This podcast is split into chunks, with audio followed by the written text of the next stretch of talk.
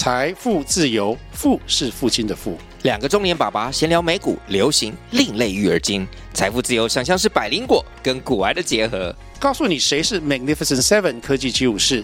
你该买瘦瘦比双巨头吗？从马斯克到泰勒斯，从华尔街到好莱坞，我们都追得上。新的一年听新的 Podcast，让我们一起财富自由。富是父亲的富哦。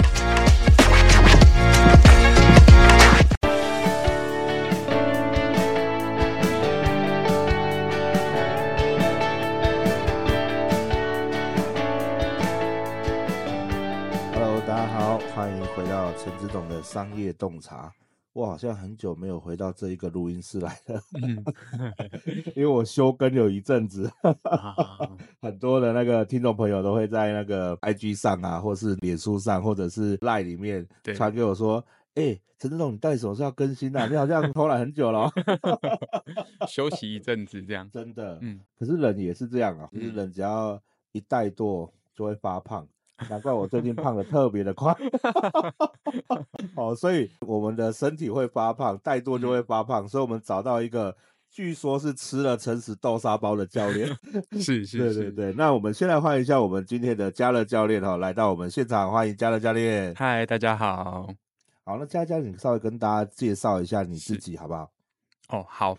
啊、呃，我现在呢是一名自由教练，嗯、就没有隶属在呃健身房或工作室的体制里面。嗯、对，但我最一开始当然也是先从连锁健身房开始学习呀、啊。对，对对对，然后大概在三级疫情那时候，嗯，对，那时候之后就出来自己当自由教练。哦，对，一个因缘际会啦，就刚好那时候就。反正大家都不能教课，嗯、对，那时候沉淀一阵子之后，感觉好像是时候了，嗯，对，所以一解封之后就开始出来做自由教练。哦，所以你心脏也算蛮大颗的啊、呃。那时候确实需要很大的勇气、嗯。所以你那时候怎么会想要自己出来？他的动机除了是说，哎，刚好那一阵子疫情，嗯，好，那你自己决定了那一刻的动机到底是什么？嗯，这个哦，其实、嗯。应该说，我当初转职当教练的时候，其实我就有给自己设定一些阶段性的目标。嗯、那自由教练是是其中一个阶段性目标之一啦。嗯、对，对，只是那时候啊、呃，比我预期的快很多。啊、对对对对对，因为其实我在一开始进去当连锁的教练的时候，其实那时候在我设定的目标里面，我大概也是。希望进来大概一年的时间，嗯，对，所以先在连锁里面做学习，嗯，对，因为连锁的客群相对是稳定，嗯，而且会有很多的自来客这样子，啊、对，所以。再加上学长姐的一些学生的分布之下，哦，他们会给你一些课教，所以那时候我就觉得进连锁是一个非常好的学习的机会，嗯，可以接触到非常非常多人这样子。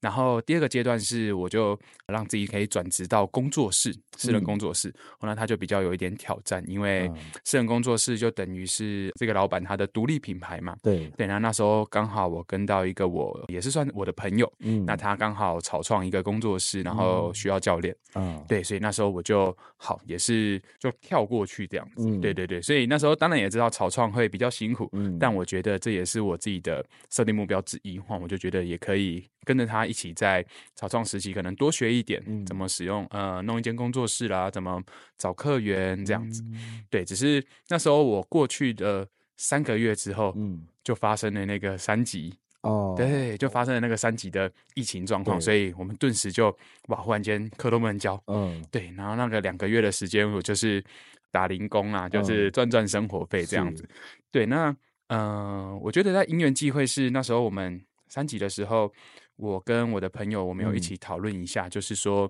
那接下来的方向是什么？嗯，对，那那时候当然我们在讨论过程当中。呃，我们有一点点小小的，我觉得也不算摩擦，嗯，就是一种我们对未来方向有点不一样的感觉，对。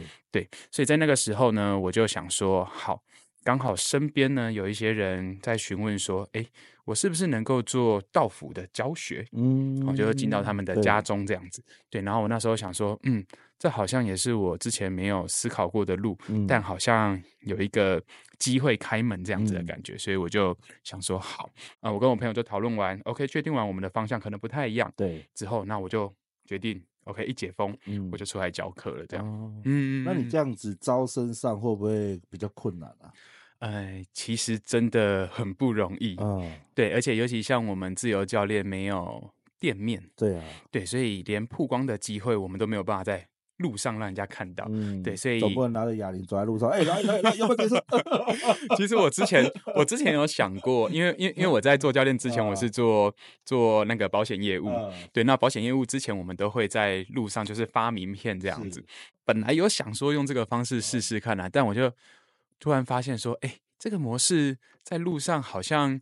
用运动的方式来跟人家认识，嗯、这个倒是挺奇怪，至少我没有在市场上面看过了，所以我就一直没有使用这样子的方式，哦、就觉得好像真的需要很有勇气。理解，对，对。不过我在抖音上有看过，在抖音上有那种。就是开健身房的，对，然后长得很壮的，对，然后他就会拿一个超级重的那个哑铃放在下面，说：“哎，你只要举起来，我就给你一百块还是一千块这样。”哦，有，我有看过。哑铃挑战有没有？是是是。然后人家说：“哎，不可能拿得起来的。”然后但是他就拿得起来这样。对对，就是类似那一种，因为我觉得也是可以的。嗯，也是一个挺有趣的活动模式啊。对对，不过因为可能也需要有一些吸引人家来玩 的的奖金啦。对对对啊，因为自己出来其实也没有什么资源，嗯，所以那个时候确实是一个顶。大的挑战，嗯，对，就是真的是一个啊，凭、呃、信心勇敢往前走的感觉，嗯、这样子，是对，在最一开始了解。嗯、那你现在这样这段时间是过多久了？嗯、呃，我目前出来当自由教练。嗯满两年了哦，两年了呢，满两年不容易耶。对对对，这样代表你活下来了，活下来了。对，因为通常第一年我们创业圈都是这样啊，就是第一年能活下来大概百分之九十五是死掉的。有听过这个数字？对，剩下那五趴呢就还在苟延 残喘。对对，但是你能活到第二年，就代表慢慢稳定了。嗯，慢慢的趋向稳定。那你是怎么找到这个稳定的一个道路的？其实，在最一开始啊，那时候。嗯、呃，我刚刚有提到说，刚出来的那个契机是有人询问那个道府教学，嗯，对，所以那时候大概只有两位询问这个道府教学，嗯、对，那那时候我先出来的时候，我就一直在思考说，假设从这样的方向，嗯、那我怎么样再增加自己的客源？嗯、但那时候能够想得到的方式，就是不外乎就是做一些可能自媒体的曝光，嗯、对，因为我本身以前就有使用 IG 了，嗯，对，所以我就一样在 IG 可能分享我自己的教学呀、啊，这样子。嗯可能也会思考一些，嗯、呃，像人家说什么促销活动等等的，嗯、对，用这种方式开始。但坦白说，我真的觉得蛮恩典的事情是，虽然我做这样子类型的行销，嗯、但是我后续慢慢累积起来的客源，都是我以前建立起来的人脉圈。哦，嗯嗯嗯，就我刚刚有提到说，我之前是做保险业务的，对，对，所以在那个时期，其实有累积一定的人脉圈，关系也都建立的不错。嗯、所以，呃，慢慢的我在那个时期。就有一些询问度开始出来。哦，那当然我也有丢出说我现在是出来这种比较像是移动式的教练，所以可能刚好也符合这类型人的需求。哦，他们希望有教练可以到可能不管是家里或者是比较邻近的区域可以运动，所以就刚好陆陆续续有人询问。对，那慢慢的就收入先趋向一个比较稳定的状态，这样子。嗯、了解，嗯，那你这样收费会比呃在那边就是在比如说像我们去沃郡吗？还是去健身工厂，那样的教练价格比起来是怎么样？哦，其实。我觉得这个现在大家在网络上其实都有一定的行情价在那边，然后那以南部来讲的话，大概都是这个一千到一千八这个 range，一小时吗？一个小时一个小时，所以其实呃，不管是自由教练还是说一般的工作室，甚至是连锁健身房，其实南部的 range 大概都在这里。对对对对对，所以其实你说收费的话，应该是差不多的，差不多，所以没有加上那个一那个车马费之类的。呃，这个我这个其实也有一些人建议我，就是。就是说，如果可能跑比较远途的话，嗯、是不是这个东西的呃成本算进来这样？嗯、但是其实啊、呃，我觉得一方面是我我认为我自己还在一个持续累积专业的阶段呢。嗯、对，就是也不是说哇很资深十几二十年的这种资深教练。对，所以我觉得在收费上面，我就一开始先踩在一个相对合理的状况，嗯、然后可能就也。没有考虑那么多距离的问题，嗯、对，那就有课，有人有需求，那我人可以到，嗯、时间排得上，那我就去上课，这样子。嗯、对，了解。那我想问一下，就是说需要健身的人们，他需要教练的动机是什么？是就是他没有想到他为什么需要的这个部分。哦，我觉得这个这个，我觉得有一个点可以分享，嗯、就是大部分人啊，对，想要找教练，不外乎都是哦。我可能体重过重，对，我想要减肥，这个通常是大多数人能够想到的第一个动机，这样子。那当然还有一些人是他可能天生就吃不胖，超级瘦，嗯，对，然后他想要增重，他们也会想到教练这样子。对，所以其实减肥或增重这个通常是我遇到比较多最一开始询问的一个动机，嗯在这边。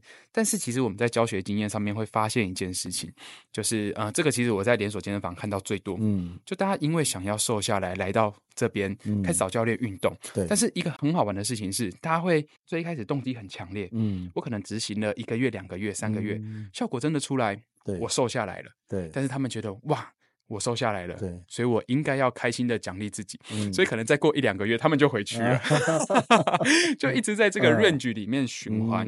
对，那我觉得这个一方面是当然学员的动机，再加上可能呃教练的引导上面，嗯，可能用的模式也让他们觉得哦。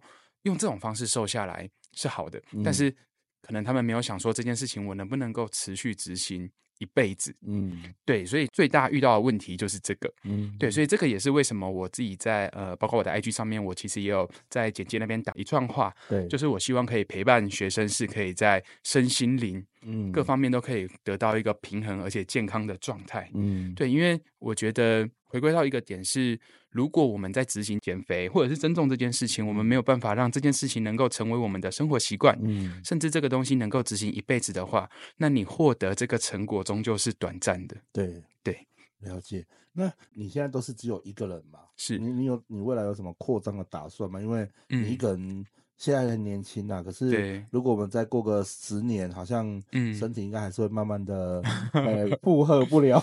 没错，可能就会比较辛苦一点。对对对对对对对，没错。有什么打算吗？就是有想要建立一个团队啊，还是什么之类的吗？有吗？有哎，这个其实也是在我呃最开始转职的时候就就有思考过的计划。对，然后就是一步一步往前走。像现在目前的话，我目前都还在呃努力的去。拓展一些些资源，或者是我可以尝试的点，嗯、像近期我有哦接洽到一个机构，它是专门负责戒毒戒酒哦的一个机构，这样子哦，哦，那他们同时也需要一些运动的老师，嗯，去协助他们这样子，所以刚好有这样的机会，嗯，然后目前有接洽到三个机构这样子，嗯、所以我也有在思考说，其实这些资源啊，最一开始其实我会是希望我先大量的去接触这些的不同的资源，嗯、因为。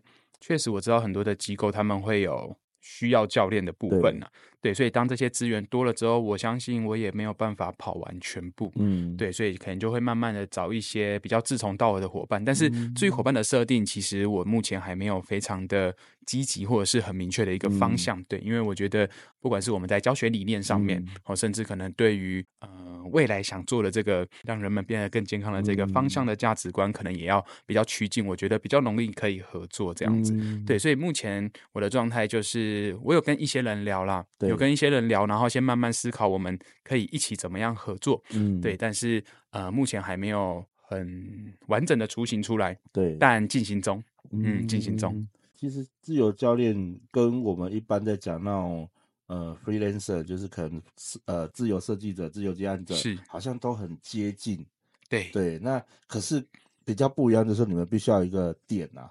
啊，是你们不管怎样，你们一定要接触到客户。对，哦，因为那种自由接案者，他可能有个电脑，我在海外随时随地都可以做案子。嗯嗯。对啊，你们可是一定要接触到客户，一定要接触一个一个点，让他可以做他的运动啊，对，项目这样。所以其实你们也算是会跟地缘比较有相关，对不对？哦、呃，对，我觉得这个是很大的一个重点。嗯，就有时候我就会想，然后我们自己来举例好了。我们如果要运动的话，嗯、那我们一定会希望我们在这个忙碌的工作时间的空档，对，我下班之后我可以找一个就近，嗯、我就能够动的地方。所以确实地缘是一个非常大的一个因素，这样子。嗯、对啊。那哎，所以你现在你之你刚刚一开始说，就是说你是道府教学，是，是就是比如说到他们公社的健身房之类的这样子吗？嗯，我现在有做几个区块，公社是其中一个。对对，那如果像一个比较中高年龄的，嗯、他们可能我可以带简易的器材到家里就可以，哦、他们甚至不用下楼这样子。那另外一个目前仍然比较多的族群会是在可能我们就找互相可以配合邻近的可以租借的健身房场地，嗯，里面一样有器材，嗯，那我们去那边上课这样子。哦，对，目前有做大概这三个部分。对，但是好像很多健身房都不太愿意有外面的教练，对不对？哦，我觉得 对，这个是这个是大部分人大家看到的，嗯、就是像一般的连锁，嗯、就是他们可能有付会费，甚至他们有自己呃自己培养的教练的这种连锁健身房，他们就比较不会让自由教练能够进入这样子。嗯、但是现在有。非常非常多的这种中小型的健身房，嗯、甚至是工。作室，哦、对，那甚至现在有一些健身房，嗯、他们是我就是设一个点，但我专门让自由教练来教课，嗯、我甚至没有自己培养，我就是让自由教练来租借场地教课这样子。嗯、对，现在也有蛮多这种类型的。了解，对，好，那我们来聊聊一下你的专业的内容哈。嗯，就是说你觉得在做运动的时候，是哪一种是比较适合的？或者是说，嗯，嗯，我们这样讲好了，就是可能就是要雕塑身材的，会做哪一种器材或是运动项目是比较适合？哦、呃，如果这可能大家比较会想说，嗯、呃，针对呃减脂、啊、减脂这一块的话，嗯、那当然我们会希望可以做可能比较能够提高心肺嗯。的运动项目，嗯、因为提高心肺会跟身体的燃脂效益会有一个绝对的关系，这样子，嗯、所以可能网络上面大家比较常见的就是大家听过塔巴塔。塔巴塔，对这种间歇性的运动，嗯，可能我快速的运动几秒钟，嗯、休息几秒钟，嗯、再快速运动几秒钟，嗯、让自己的心肺可以快速的被提起来。对，那这类型的运动，当然它会对减脂效益可能是比较好的，嗯，但是我觉得站在我们的立场，我们都会跟学生讲说，我们要回归到一个点，我们还是得比较专业的去评估你现在的基础能力在哪里，嗯、再来选择适合你的这类型间歇运动。对，对，像网络上面我们比较常看到的那种，可能它是。激烈运动三十秒，嗯，然后休息十秒钟，嗯、再剧烈运动三十秒，这样。嗯、可是其实我，呃，我们去问大部分的人，他们其实都会说，我 YouTube 开起来之后，那我其实跟不完他的整个、啊、整套系列这样子。对，那代表我们的能力不够，嗯，那可能效益就不是那么好，这个项目可能就不是那么适合我们。嗯、但是到底要怎样适合我们？可能大部分人没有在专业的指导下面，嗯、他们会不知道怎么样去设计。啊对对对对，那这个就会由我们来跟学生讲说，嗯、那以他现在的体能怎么样会比较适合？哦，所以那你们在接这个案子之前，就是接个案之前，也会跟他做一个评估。对，哦、嗯，这个非常非常重要，哦、因为评估不单单是体能的问题，他可能还有没有他有一些慢性的病史，嗯、或者是他甚至过去身体有一些开过刀、嗯、受伤的状态，嗯，嗯，这个都非常重要，要在我们的评估项目里面。嗯当然，我们如果以强度比较轻，可能都还好。嗯，对。可是，因为我们如果进到健身房，我们需要重量，重量这个项目一进来的时候，这些因素就会影响非常非常大。对对，那最最常见的就是，如果他可能他有血压的问题，嗯、高血压的问题，那我们压重量一定都是。血压会在那个短时间会上升比较多，嗯，那这个就有时候会很容易产生状况，对对，所以我们一定要去评估好这些东西哦，对，安全还是要第一啊，嗯嗯，我，听你很专业，你是学相关本科的吗？啊，我是健康管理系毕业的，健康管理系毕业，对，所以你是一直对运动就是有一种热忱这样子吗？怎么会怎么会连大学都念这个？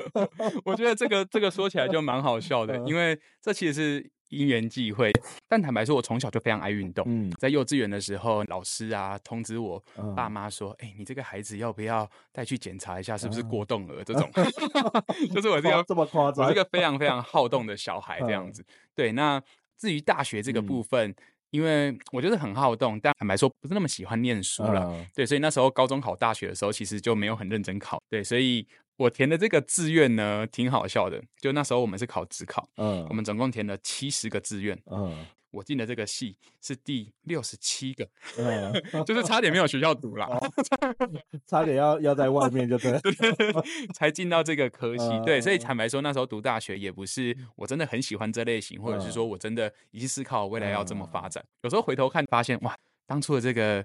因缘际会，其实也挺好的，对，就是一个很美好的安排，这样子，真的，真的，对对对对，不然你现在就没办法那么专业。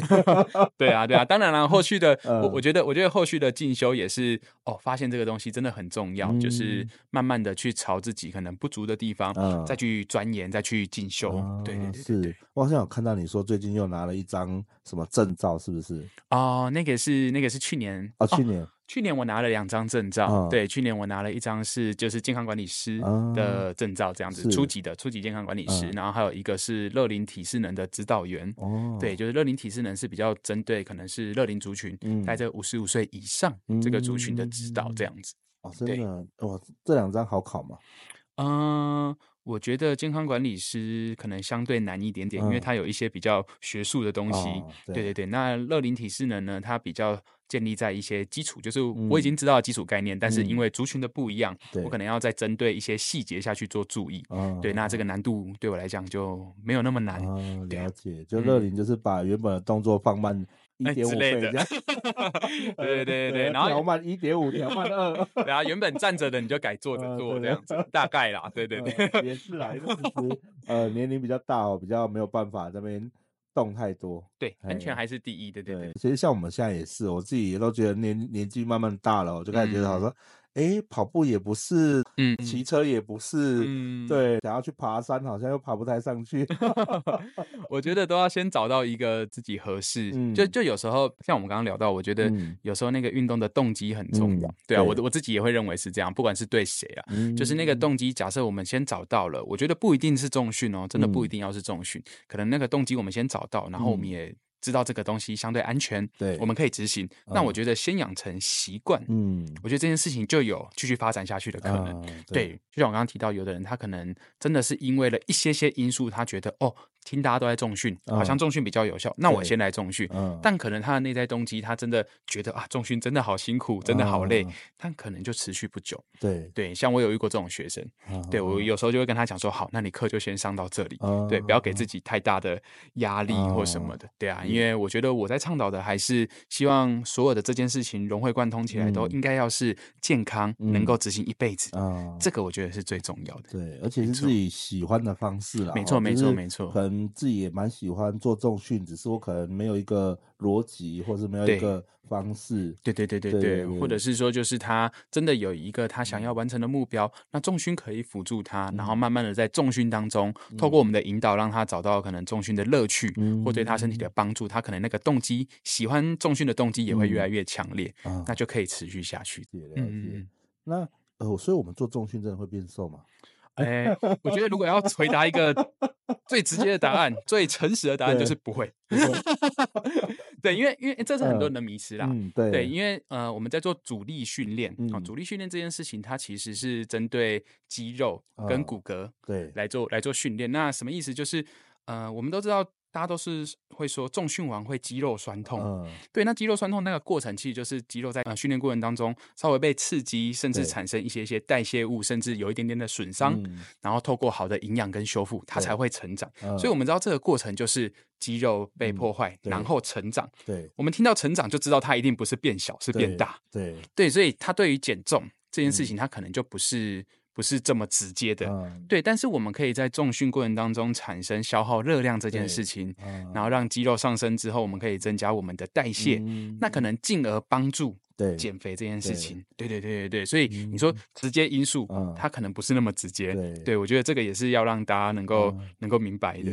对啊，其实它应该是比较像是雕塑身材啦。对，它可以这么说，雕塑身材，然后可能一方面增加自己的肌肉量。对对，因为其实现在在国人在中高年龄的肌少症，这可能也是呃蛮严重的一个问题。对对对，真的，就像其实之前网络上有一个笑话，连胜文跟那个啊。那个七号李李书豪体重身高是一模一样的，可是看起来差很多。对，这就是我们在讲说这个身体组成的分布啦，肌肉量跟体脂的分布，它的比例它是不一样的。嗯，对对对，所以就是其实重选就是在雕塑这个部分。没错，雕塑这个部分，那同时可能。呃，重新建构一个生活模式吧。嗯、有时候我会这样跟学生分享，对，因为加入重训之后，有时候我们会知道，如果单单重训，但我其他生活模式假设维持一样，比如说我就是可能三餐炸物啊、嗯、这种。模式的话，那可能真的身材不会变动到哪里去。对，对，所以同时可能需要在可能不管是饮食啦，嗯、对，可能生活习惯啊、嗯、等等。透过这个机会，全面的调整，那可能效果就会很明显。了解，对。哎，说到饮食啊，我每次看那种做重训的人都会买一罐很大罐的什么蛋白粉，是不是？高蛋白。对啊，那这那个是做什么用的？哦，高蛋白其实我们可以把它理解成，就是其实我们本身就需要摄取蛋白质，嗯，我觉得我们人体所需的有一个三大营养素，哦，就是呃碳水化合物、蛋白质跟脂肪，嗯，那它可能它就把它归类在蛋白质这个部分，对，所以蛋白质可能不管是大家常听到什么鸡胸肉嘛，然后可能呃豆浆，嗯，这些类型其实都归在蛋白，高蛋白它其实是。帮助我们。假设我们日常吃不到这么多的蛋白质，嗯、人体所需要的量，嗯、那我们就用这个来替代、嗯、来补充。哦、嗯，那如果我没有运动又吃高蛋白，会发生什么事？呃，其实其实其实不会怎么样。对，其实是可以的哦。哦就很多人会说，就是啊，如果我都没有运动，那我吃。单纯只吃高蛋白会不会变胖？当然，如果我们总体的热量或吃的东西太多，它当然当然还是会变胖。对。但是如果我们单纯是知道说，哦，我现在我的蛋白质，哦，我日常的蛋白质量就是摄取的太少，那我想要靠这个来补充我的日常蛋白质量，可不可以？那当然可以。哦。对，所以那是没有问题的。嗯，对。所以你们你们会合作一些这种。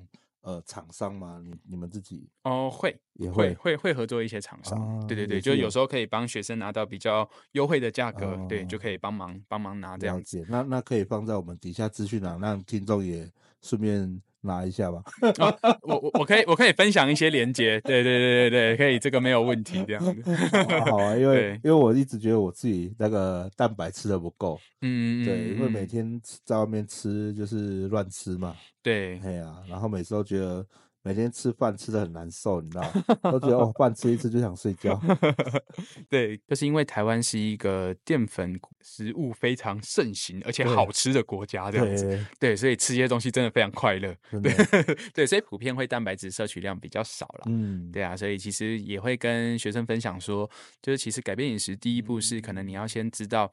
如何找到你自己日常当中可以找到好的蛋白质？嗯，对，其实这个的调整就会先让整个饮食习惯、身体甚至体型都会有很初步的一个改变。嗯嗯，就是先把蛋白质当做你主要。找食物的主要来源，嗯，对，先用这种方式，可能我们就可以慢慢的调整自己的饮食的习惯，这样子。哦，了解了解。好啊，那最后我们来请教练这边来分享一下吧，就是说，如果有些人他对于从事自由教练也有兴趣，对，那你会有什么建议给他？哦，自由教练，嗯，好，嗯，我觉得自由教练。